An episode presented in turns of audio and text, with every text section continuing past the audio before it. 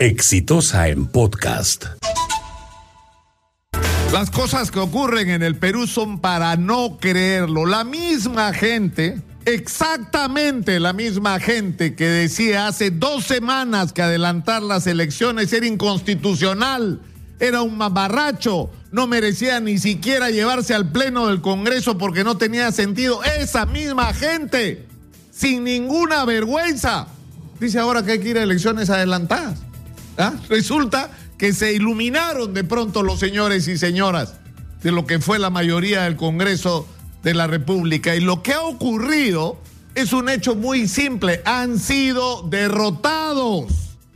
Porque cuando le dicen no a la propuesta razonable de adelantar las elecciones y para ello modificar la constitución, que es una atribución del Congreso de la República, y por lo tanto darle una salida a la situación tan complicada en la que está el país, ellos deciden decirle no a todo eso porque tenían una conspiración en marcha, porque ya habían decidido vacar a Martín Vizcarra, ya habían coordinado con Mercedes Arauz que ella era la presidenta, ya estaban viendo quiénes eran, iban a ser los ministros, comenzando por el presidente de su gabinete. Ya estaba en marcha el proceso de toma de control del Tribunal Constitucional ya estaba en marcha la decisión de traerse abajo el acuerdo con Odebrecht. Ya estaba en marcha el procedimiento para ver cómo hacían para restituir al fiscal Chávarri como fiscal de la nación y para sacar a Rafael Vela del equipo Lavajato. Todo eso estaba en marcha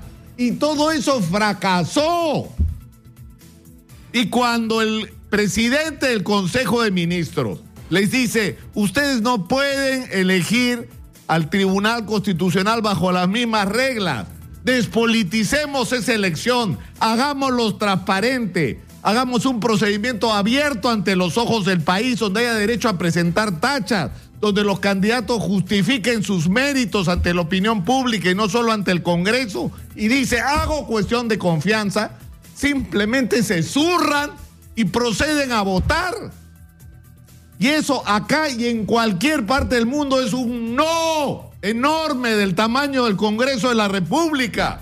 Le han dicho que no a la propuesta del Ejecutivo de manera fáctica. Es decir, ellos dicen, luego votamos a favor de la cuestión de confianza. Es una broma si ya simplemente se zurraron en la propuesta del Ejecutivo.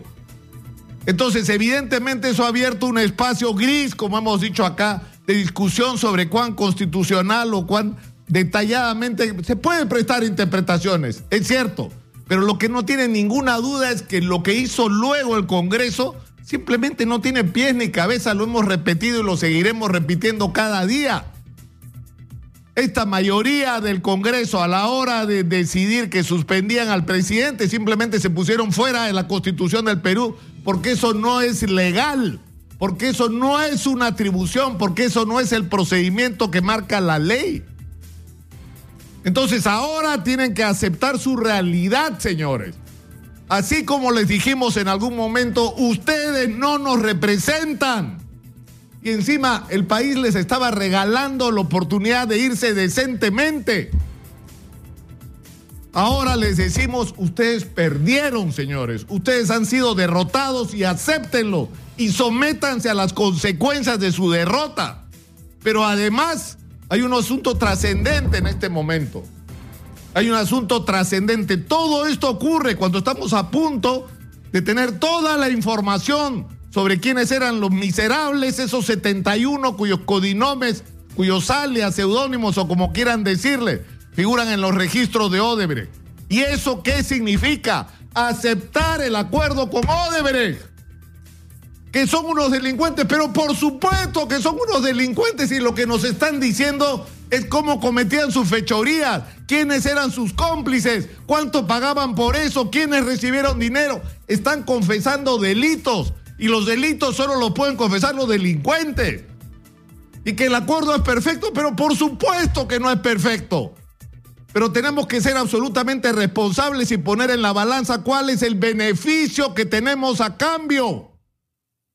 Y el beneficio es la verdad, señores y señoras, la verdad. Los peruanos tenemos derecho a conocer la verdad y hay gente que no quiere que se sepa esa verdad porque esa verdad los va a llevar a la cárcel. Ese es el problema eh, que tenemos al frente y eso es lo que explica toda la conspiración política. Las dos cosas están relacionadas. Las dos cosas están relacionadas. No es un asunto meramente político, es una raya en el piso que hay en el Perú. ¿De qué lado estamos? ¿De que se acabe de una vez por todas la corrupción? ¿O que se oculte la responsabilidad de quienes le robaron al país? Y sigamos viviendo en un, país signado lamentablemente por la impunidad. ¿Ah? Cada uno tiene que decidir ahora de qué lugar o en qué lugar quiere que su nombre aparezca en los registros de la historia del Perú. He dicho. Este fue un podcast de Exitosa.